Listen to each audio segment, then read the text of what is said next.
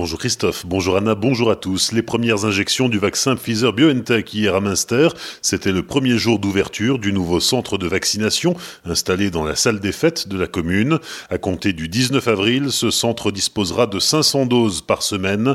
Les rendez-vous sont à prendre sur les sites santé.fr ou doctolib.fr.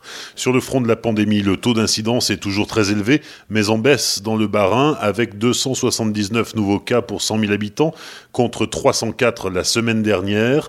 Dans le Haut-Rhin, il est à 213. Hier soir, 716 personnes étaient hospitalisées à cause de la Covid-19 en Alsace, dont 128 en réanimation. 11 nouveaux décès sont à déplorer selon Santé publique France.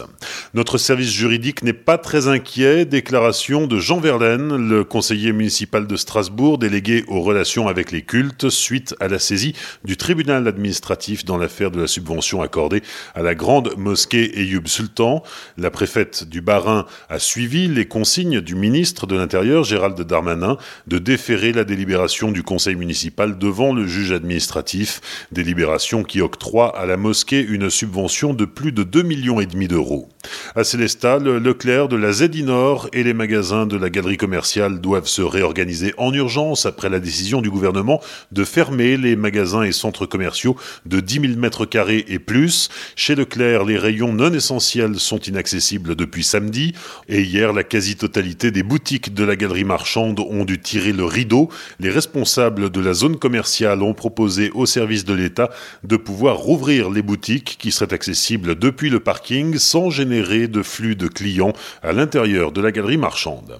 Avec les salles de concert toujours fermées, les associations culturelles ont du mal à se projeter actuellement, comme l'an dernier, le festival périphérique organisé par la fédération Hiero de Colmar ne pourra avoir lieu avec du public.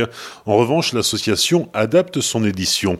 Les précisions de Franck Richard. On est en train de travailler sur le festival périphérique. Comme l'année dernière, sur fin avril, on ne peut pas faire de concert. Donc, on est en train de monter une version numérique. Donc, il y aura des petites sessions DJ. Voilà, avec les DJ, sont soit simplement DJ pouce disque, soit des artistes du coin. Et effectivement, dans des lieux atypiques de Colmar. Donc, là, on est en pleine session d'enregistrement. Donc, il y aura la Comédie de Colmar, le musée Unterlinden, le stade du SRC. Il y aura aussi le domaine Étienne Simonis à Amerschfi. Enfin, là, on est sur entre 8 et 10 lieux du coin, avec à chaque fois donc un enregistrement d'une session. On est plus sur un espèce de petit reportage ou documentaire où on filme vraiment en situation ben, les DJ dans le lieu. Et puis après, il y a aussi une petite interview, ben, bien évidemment, des responsables du lieu pour qu'ils nous évoquent aussi la situation sanitaire depuis un an pour dire aussi, ben voilà, c'est ma façon de mettre en avant au niveau vidéo si là, mais aussi évoquer vite la situation en disant, ben là, on est bloqué, donc qu'est-ce qu'on fait aussi de notre côté euh, et qu'est-ce qu'on peut faire et qu'est-ce qu'on ne peut pas faire. Et euh, enfin voilà, c'est juste une espèce de petit reportage où il y a une demi-heure de DJ set et puis à peu près 5-10 euh, minutes d'interview, donc des formats assez courts pour le festival qui durera fin avril. On n'a pas encore fixé les dates puisque ce sera en fonction des lieux dans lesquels on aura enregistré. C'est en cours, donc on verra. Pour en savoir plus, rendez-vous sur